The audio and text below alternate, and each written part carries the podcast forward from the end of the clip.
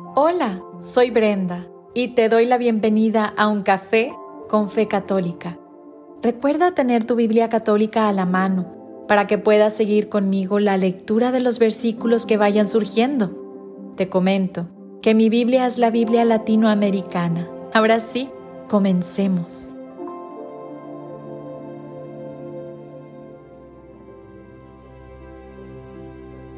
Querido oyente, gracias por acompañarme el día de hoy.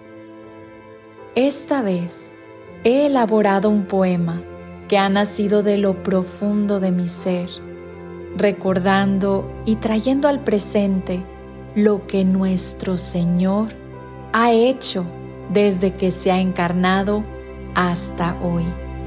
Es breve, pero para mí está completo en su significado. Se titula Por ti, Señor.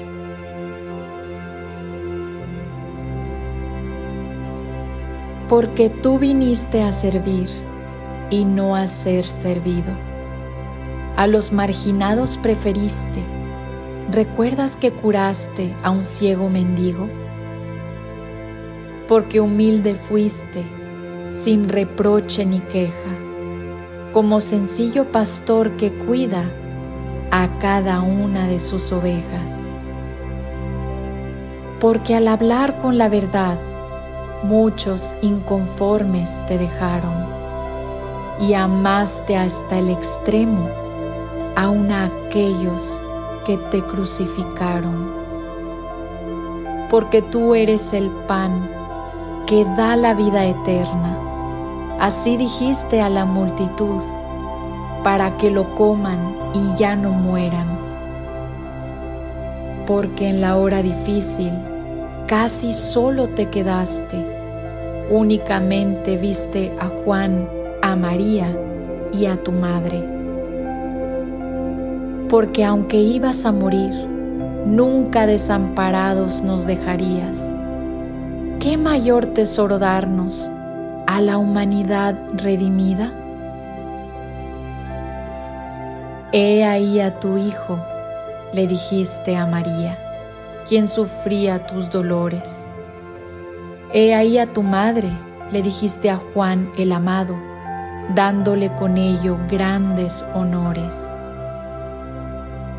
Muriendo aquel día en la cruz, te sepultaron con gran tristeza.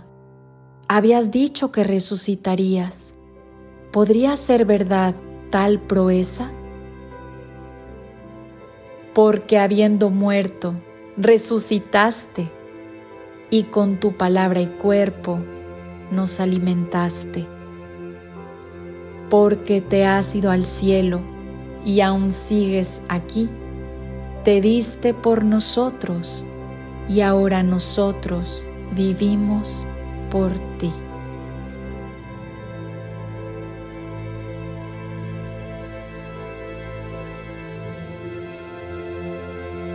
Y me encantaría complementar el poema con las profundas y reflexivas palabras de una encíclica. Pero tal como yo hace tiempo que desconocía varios aspectos de significado, puede sucederte a ti. Por ello te comparto de manera breve y para crecer en nuestra fe lo que es una encíclica. La página web catholic.net en un artículo lo describe bastante bien.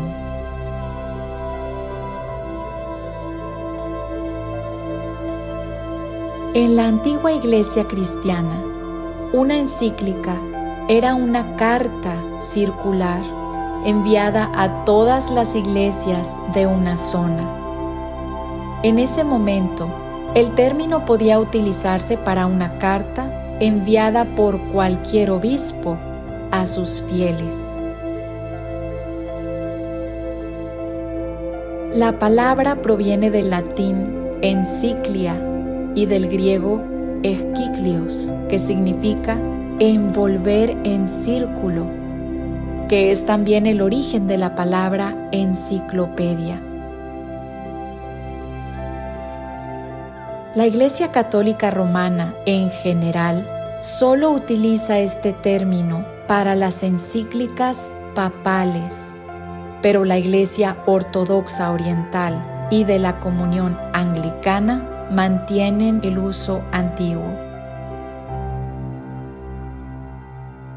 Las encíclicas son cartas solemnes sobre asuntos de la Iglesia o determinados puntos de la doctrina católica dirigidas por el Papa a los obispos y fieles católicos de todo el mundo.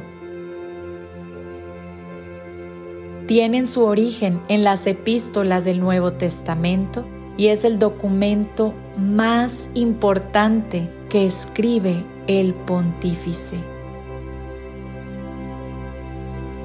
Suele estar redactada en latín, el idioma oficial de la Santa Sede, y posteriormente es traducida a las principales lenguas del mundo.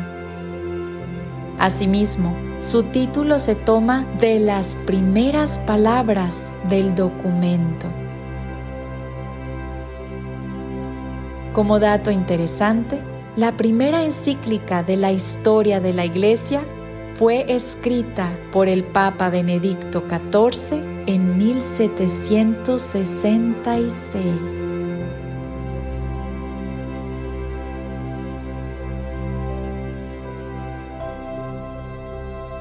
Ahora ya sabemos que encíclica es una carta dirigida por parte del Papa a toda la Iglesia Católica en el mundo.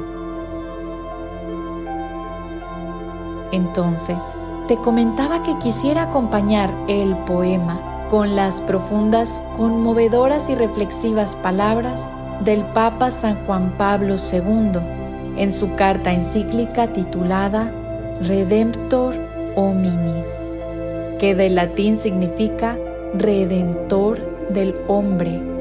Data del 4 de marzo de 1979. Específicamente el apartado número 10, en que se aborda el importantísimo tema de la dimensión humana del misterio de la redención. Es bastante enriquecedor. Dice así.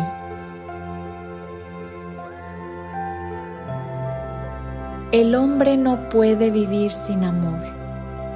Él permanece para sí mismo un ser incomprensible. Su vida está privada de sentido si no se le revela el amor, si no se encuentra con el amor, si no lo experimenta y lo hace propio, si no participa en él vivamente. Por esto, precisamente, Cristo Redentor, como se ha dicho anteriormente, revela plenamente el hombre al mismo hombre.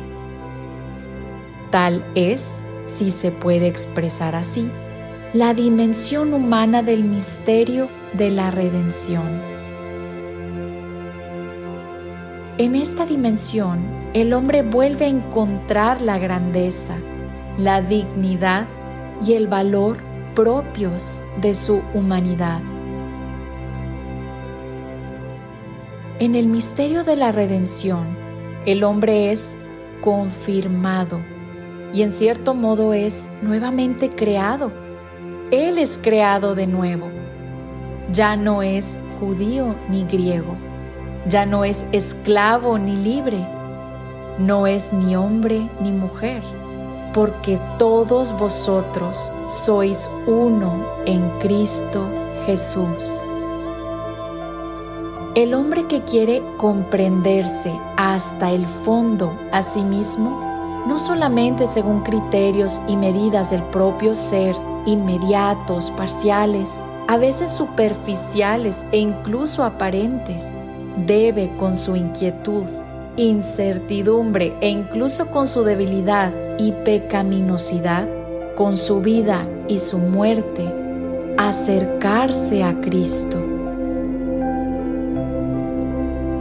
debe, por así decirlo, entrar en Él con todo su ser.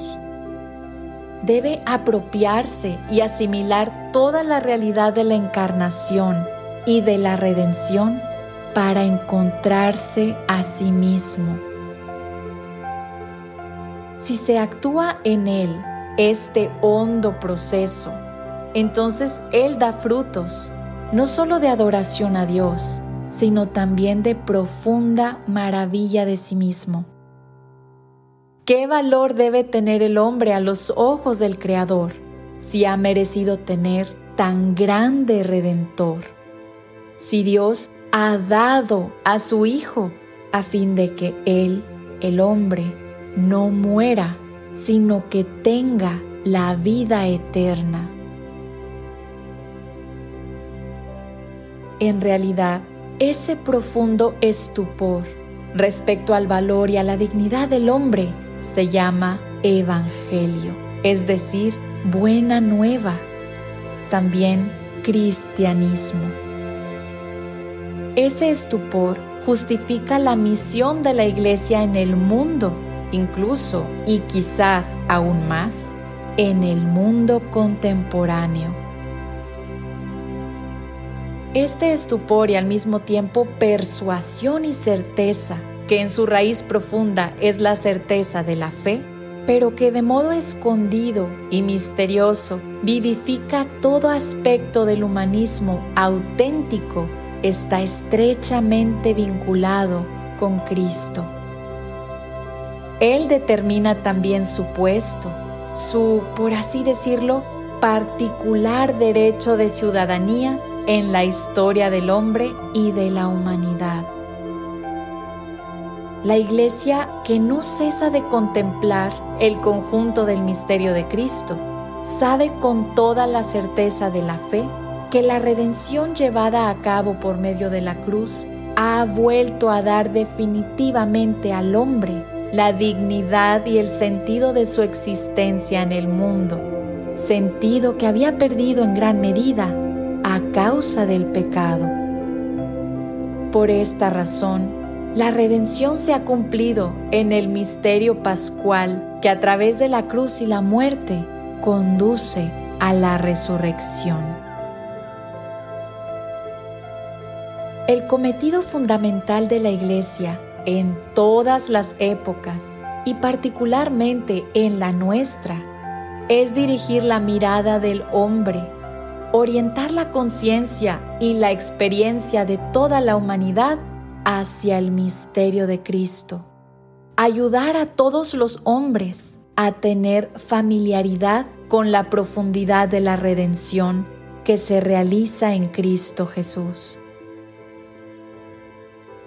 Contemporáneamente, se toca también la más profunda obra del hombre, la esfera, queremos decir, de los corazones humanos, de las conciencias humanas y de las vicitudes humanas.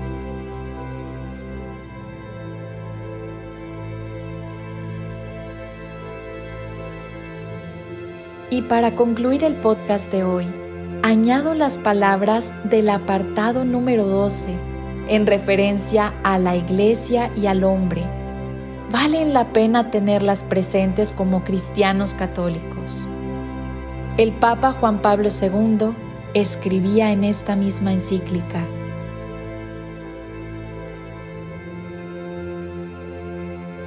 Jesucristo sale al encuentro del hombre de toda época, también de nuestra época, con las mismas palabras. Conoceréis la verdad y la verdad los hará libres. Estas palabras encierran una exigencia fundamental y al mismo tiempo una advertencia. La exigencia de una relación honesta con respecto a la verdad como condición de una auténtica libertad y la advertencia, además, de que se evite cualquier libertad aparente, cualquier libertad superficial y unilateral que no profundiza en toda la verdad sobre el hombre y sobre el mundo.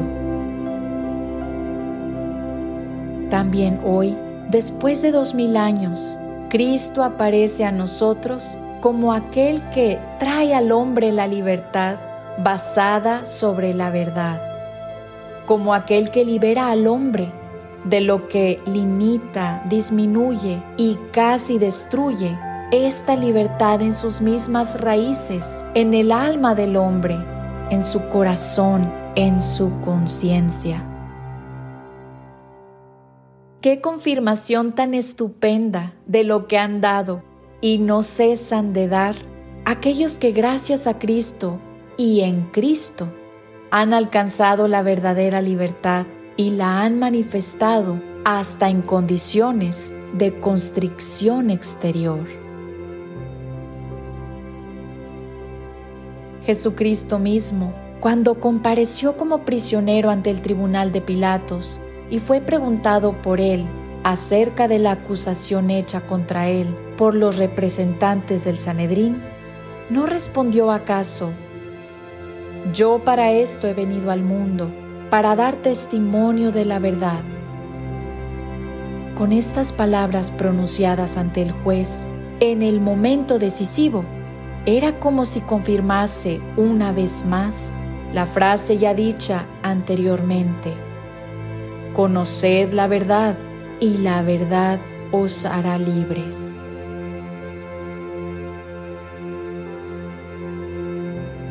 En el curso de tantos siglos y de tantas generaciones, comenzando por los tiempos de los apóstoles, ¿no es acaso Jesucristo mismo el que tantas veces ha comparecido junto a hombres juzgados a causa de la verdad y no ha ido quizá a la muerte con hombres condenados a causa de la verdad? ¿Acaso cesa el de ser continuamente portavoz y abogado del hombre que vive en espíritu y en verdad? Del mismo modo que no cesa de serlo ante el Padre, así lo es también con respecto a la historia del hombre. La Iglesia, a su vez, no obstante todas las debilidades que forman parte de la historia humana, no cesa de seguir a aquel que dijo, ya llega la hora y es esta, cuando los verdaderos adoradores adorarán al Padre en espíritu y en verdad, pues tales son los adoradores que el Padre busca. Dios es espíritu y los que le adoran han de adorarle en espíritu y en verdad.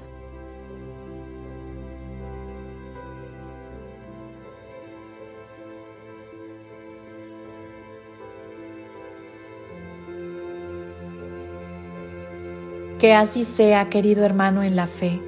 Y me gustaría cerrar con las últimas palabras del poema inicial. Porque habiendo muerto, resucitaste, y con tu palabra y cuerpo nos alimentaste. Porque te has ido al cielo y aún sigues aquí. Te diste por nosotros y ahora nosotros vivimos por ti.